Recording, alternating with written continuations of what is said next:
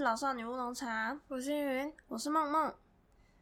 那我们今天要讲的是呢，为什么要睡觉这本书的 Part Two。那在这集里呢，我们大概会分成三个部分。首先我们会讲一下睡眠的益处，接下来会有一大段在讲不睡的危害，也就是我觉得这本书一直在疯狂恐吓我们的部分，威胁你的部分，超可怕。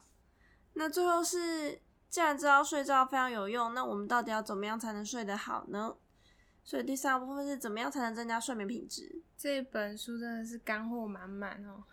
对，它真的是致力于要让你睡好睡满。那首先就是睡眠的益处。那睡眠的益处呢，就是它可以帮助记忆。如果在学习前的睡眠可以帮助大脑准备形成记忆。那在学习之后，睡眠呢可以巩固记忆，避免遗忘。那关于睡眠促进记忆力，其实有很多相关的实验。那其中有个实验呢，他去比对一群人分成两组，可能一群大学生他分成两组，同时都要他们去准备一个考试，那他们要去背一个文件这样子。那一个是限制时间，然后让他们在一个比方说两三个小时内看完，然后就。OK，你就不能再看了，然后你就回去睡觉，回家，然后第二天之后，然后再来考这个试。那另外一组呢，则是不要睡觉，然后你可以把它读到通宵，可你就是不能睡。这完全想起了大学的时候，每次期末考前或期中考前，对，一整个通宵学习。我超常干这种事情，然后结果发现呢，虽然没有读很长的时间，可是有睡觉的人，他们的平均表现还是会比起那些通宵熬夜念书的苦行僧来的好。哇塞，这就告诉我们，你吃抱佛脚可能没这么有用。那这当然是因为你输入的记忆呢，它并没有办法在你的脑中留存很久。可是透过睡眠啊，是可以把这些记忆片段储存下来的。没有睡眠的话，它就会像是抓不住的 风，从你指尖溜走。其实就是你眼睛看进去之后，它就从你的不知道哪里就飘散掉了啦。传说中的左耳进右耳出。对，那其实是因为呢，白天你醒着的时候，你的记忆会保存在海马回里面。那那个海马回它长得像手指的长形构造。那你的大脑里面有两个海马回，两侧各有一个。那这个海马回呢，是储存短期记忆的地方。但是呢，这海马回容量很有限，就像是想象一个很小的 USB 硬碟。可能就两 GB 吧，那你随便塞它就满了。那这个时候呢，你就必须要透过睡眠，把海马回储存的记忆转移到储存长期记忆的地方，也就是皮质。那这时候把海马回的容量空出来之后，你才可以存放新的记忆。所以当短期记忆没有被清除的时候，你是没有办法把新东西再塞进去的，就变成你可能记一个忘一个。也不能这样讲，应该是说新东西进来，然后旧的东西立刻忘掉了，就是被排掉。对。所以说，如果想要记东西记得好，你还是要经过一段品质良好的睡眠。如果想要临时抱佛脚，还是先建议你先去睡觉，不要熬夜。这也不是说你考前都不要读书的意思，还是要读啊。可是就是你一定得睡，而且要睡好睡满，这样才能发挥最大的效果。那除了记忆书本上的知识之外，关于一些动作啊、运动的内隐性记忆这种东西，睡眠是相当有帮助的。那作者就有提到，有一次他在演讲的时候，有一钢琴家就跟他说：“我有一次在练琴的时候啊，弹一首歌，但是一个小节我一直弹错。那我练了好多次，那个小节还是没办法克服。可是我睡了一觉，第二天我再重新弹那首曲子，我就非常完美的把它弹完了。你有过类似的经验吗？有时候会有这种感觉，但也没有到这么这么明显。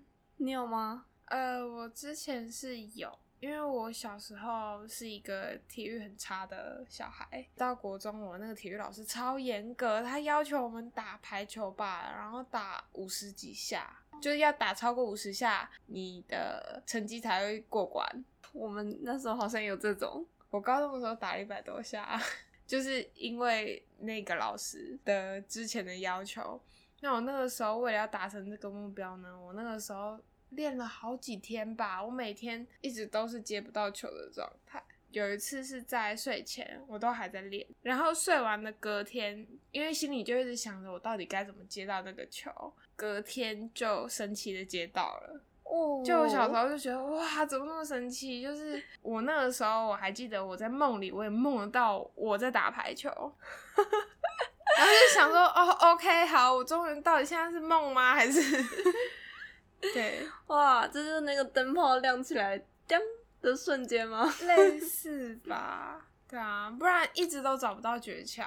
那可能真的就是你的睡眠帮你做完了这些事。可能可能，不过大家也不要太依赖睡眠，因为毕竟我也只有这样的一次体验，之后的我还是一样体育很烂的学生。但睡眠的确是有这种功效的，因为作者也提到，睡眠它其实有办法提升运动表现，就是他做了一些统计，当你睡眠时间越长，那你发生运动伤害的几率也就越低。而且他还统计了 NBA 球员的表现，就是如果你超过八小时的睡眠跟少于八小时的睡眠，那就是你睡得多的。平均的表现都比较好，比如说上场分钟数啊，每分钟得分啊，或者是三分球命中率，这些都是会提升的。所以说，在运动的时候也不要忘记要好好睡觉。那关于就是睡眠可以增加记忆这件事情呢，它其实也有一点有利有弊的感觉。比方说，你千万不能气扑扑的睡觉。你说第二天醒来也会超生气吗？不是，是说你对于那种负面的感觉。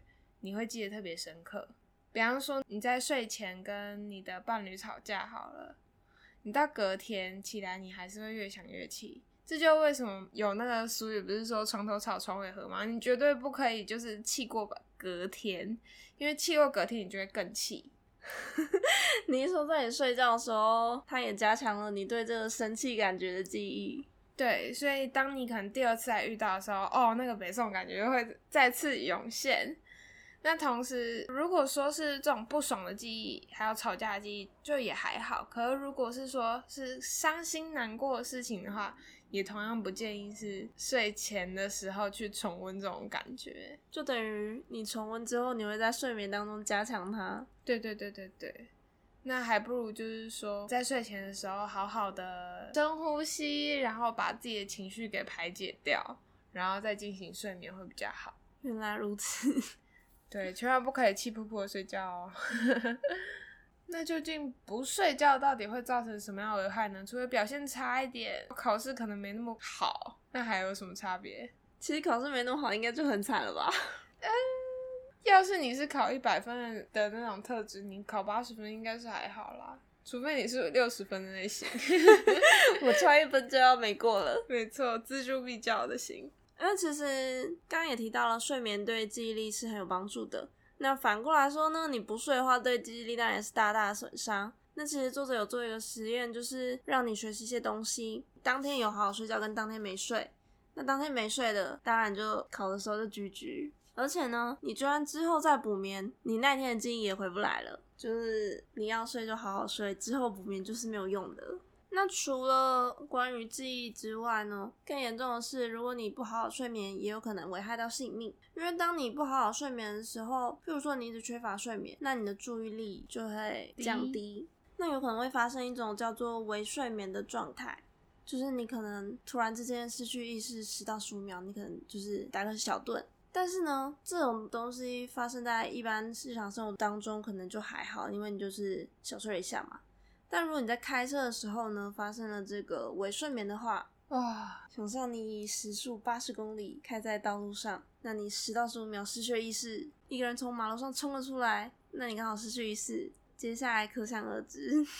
没错，那真的超可怕的。像哎，我自己在大学时期也很常有这种微睡眠，我也不知道为什么，上课的时候会突然断线个，对，我会断线，然后断线之后，然后哎哎，我刚刚睡着嘞。我那时候也会，因为我觉得大学应该都是很多人常常熬夜的时候。对啊，大家都夜猫啊，就突然哎哎，老师刚刚好像已经讲到下一段了，为什么？对，就觉得哎奇怪，我这段人生是不是被偷走了？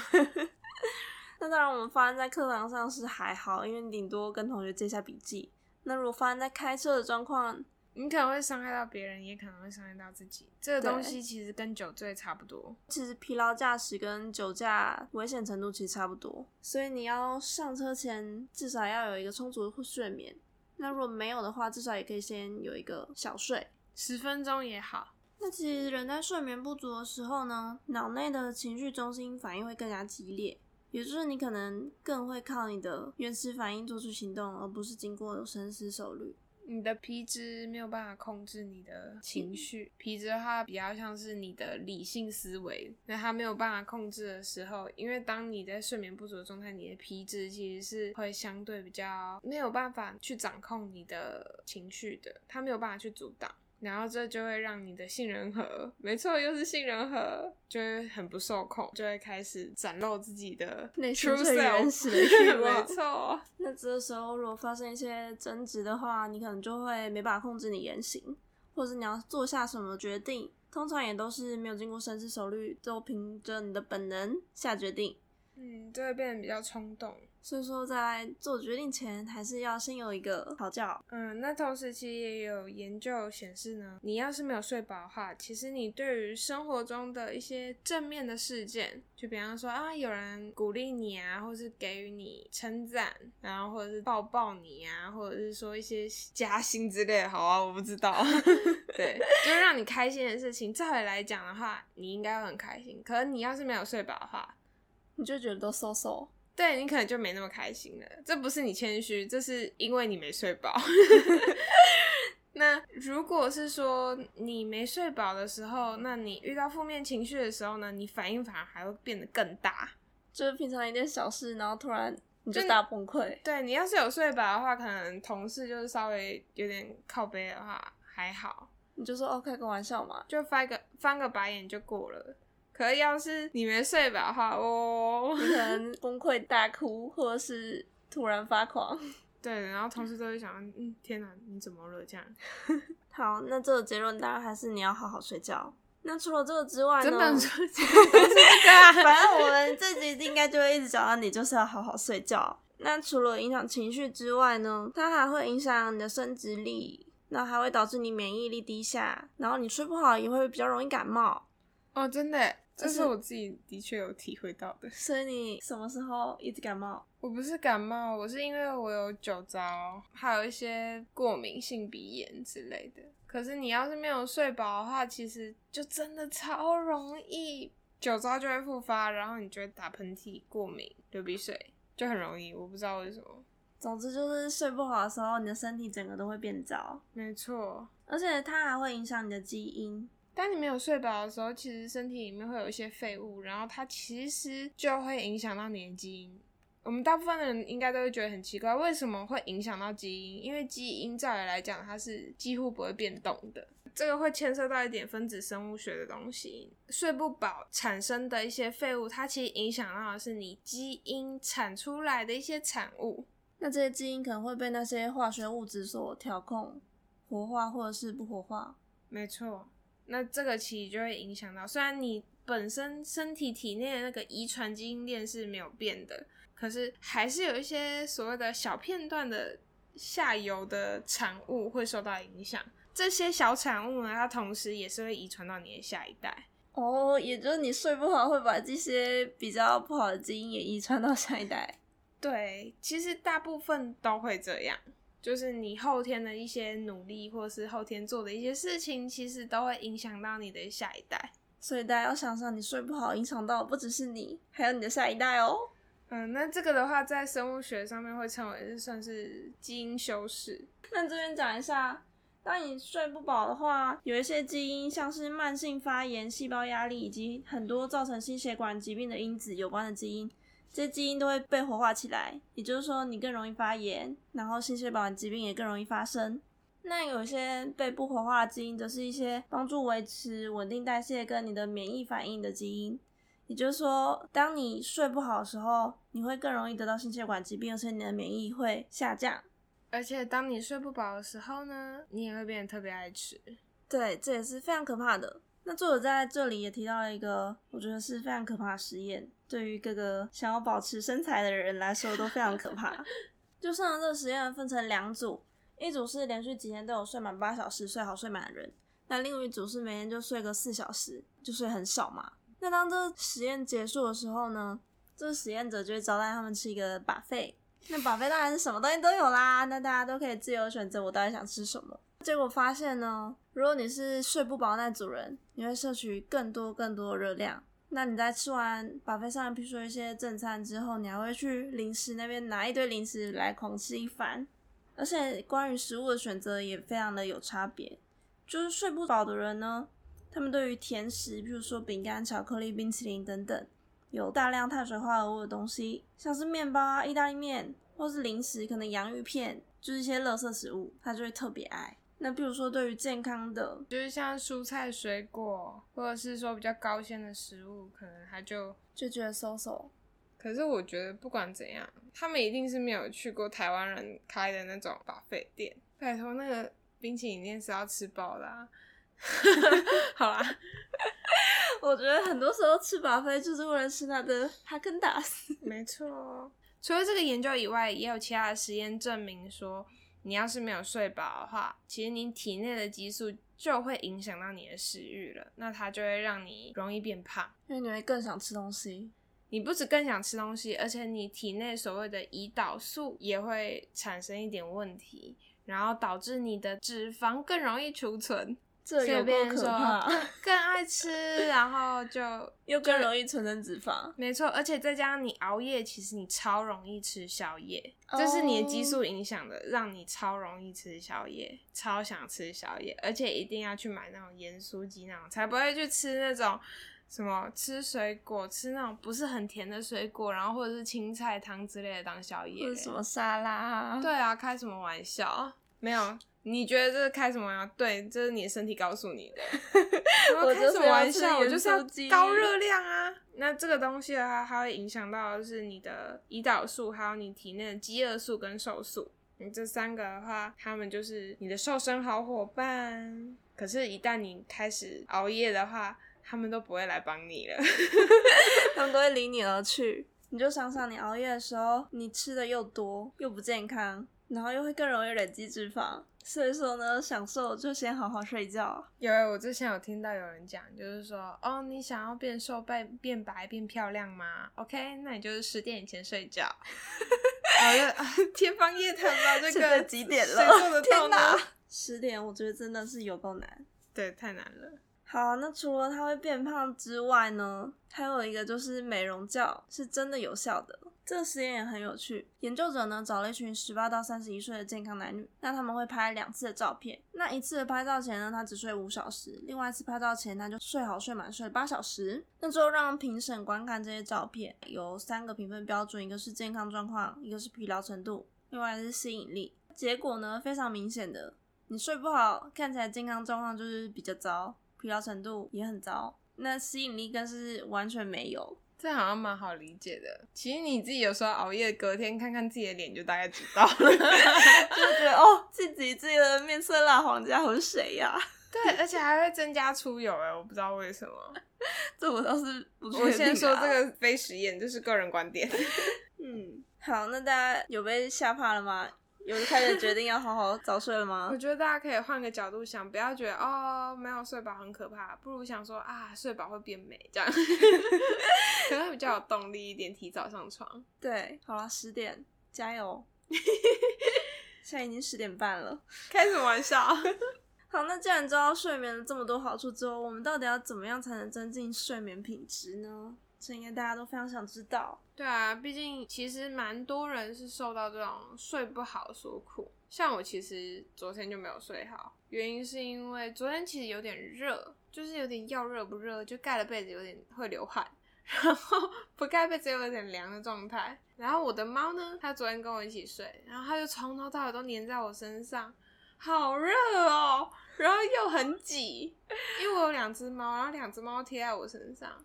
我觉得你应该启动你的冷气了。这个启动冷气也没有用，因为它们就是毛茸茸的，然后就裹在你的脚的或者是手的某一块，所以它就变成就是说你那个热量分布不平均，你知道吗？你就觉得哦不对，就很很不舒服，然后我就没有睡好。好吧，看来你得把它们关在房门外了。那这个其里面就有讲到，它是说你温度这件事情，其实在你好不好睡是一个关键。那作者呢这边有提到叫做健康睡眠的十二项守则。那第一项就是你要遵守规律的睡眠时间，在每天同一个时间上床，同一个时间起床，这样你才可以好好养成你的生物钟。总之，他说十二项里面最重要就是这一项，养成你的生物钟。但我觉得最难也是这一项啦，怎么可能每天都准时上床？对。那第二是呢，运动的话也是好处多多，但是你不能太晚运动。他建议呢。每天至少运动三十分钟，但是在睡前二到三小时之前要结束，因为如果太晚运动的话，可能会让你蛮兴奋，就不容易睡着。再来就是远离咖啡因和尼古丁，因为前面也提到咖啡因会塞住腺苷的受气，让你很难睡着。尼古丁其实也是。那第四个是避免睡前饮酒，就有时候大家会觉得，哎，我睡前小酌一下，好像让我很放松，可以很好入睡，但实际上饮酒会造成你的睡眠比较浅。也就你晚上睡觉的时候很容易醒来，那这一方面也是会因为你喝酒的话，其实你会发热，它会导致你体表的微血管扩张，所以其实你一开始你的体外温度是瞬间降低的，所以你就会昏昏沉沉想睡觉。可是当你的温度又再回来，酒精代谢差不多之后，也要热起来了，你就会醒了。但是我其实觉得在半夜醒来是最糟的感觉，而且哦，还有一件事情就是酒精的话，它其实会让你很想尿尿。因为它很利尿，所以呢，你说不定你睡到半夜起来啊，要嫌不行之后，然后你就想要靠膀胱好满，哦，对，然后我就冲不了起床上厕所，天哪！对，所以还是不建议大家就是喝喝点小酒再上床睡觉，你还是把酒留在白天喝吧，或者是说在傍晚，就离睡前远一点。哎，他真的，他的要求真的很多，你不能抽烟，不能喝酒，还不能喝咖啡。对，但是你也要避免太晚吃大餐或喝太多饮料，因为你很有可能就是要晚上起来上厕所。那接下来是不要服用会延后或是干扰睡眠的药物，再来是不要在下午三点之后睡午觉。虽然午睡可以补充你的睡眠不足，但是你太晚午睡的话，你可能晚上会更难睡。哦，睡不着了，所以就觉得啊，睡很饱了，不是很累，所以就不会想睡吧。然后就变得更晚睡，这真是一个恶性循环。再来是睡前要放松，可以排一些轻松活动，像是阅读啊，或是听音乐啊，不要看一些荧幕，像是 iPad、手机之类的。这些荧幕的光会让你的褪黑激素减少，导致你更难睡。那睡前再泡个热水澡，因为泡完澡，你的血液会分散到你的四肢，让你的核心体温降低，你会比较好睡。因为泡澡的话，其实一样，就是。外界是给你增加热度，所以你的微血管也是会扩张，你就会容易散热。散热的话，你的温度就会往下掉，往下掉就会想睡觉。再是卧室要黑暗、稍凉，没有电子产品，把所有可能打扰你睡眠的东西都移走。哎，对啊，你是个会点小夜灯睡觉的人吗？不会，我也是不会。我喜欢完全的黑暗。我也是，握手。在。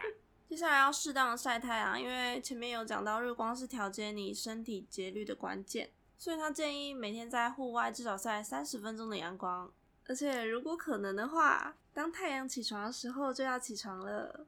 哦，是说其实我有一招诶，就是我的窗户我会稍微把窗帘拉开来一点点，然后它早上的时候可能太阳升到一定程度，那个光就会照到你。然后你就会醒来了。对，哇，日出而作，日落而息哦。起床，那你有早睡吗？我都十二点睡啊。好吧，你已经达成第一项了。对，那最后是不要醒着的时候仍然躺在床上。如果你上床二十分钟后仍然醒着，你最好起床做一些轻松的活动，直到睡意产生。哦，是这样啊。因为你如果在床上一直觉得，呃，我睡不着怎么办？我睡不着，我睡不着。那这些焦虑可能会让你更难入睡。呃，我自己通常都喜欢去想东想西，然后就睡不着了。我是觉得晚上在床上的时候想一些很烦的事，真的是很容易睡不着，因为你就一直想、一直想、一直想。对，超容易的。如果是想说更复杂艰深的问题，而不是带有情绪性的问题的话，其实很容易就睡着了。我是建议可以做一些冥想了，就是关注自己的呼吸，这样也很容易睡着。大家可以参考我们的第一季 关于冥想。没错，好吧，那身为一个小知识达人呢，自称这边又在有一些有趣的可爱小知识了。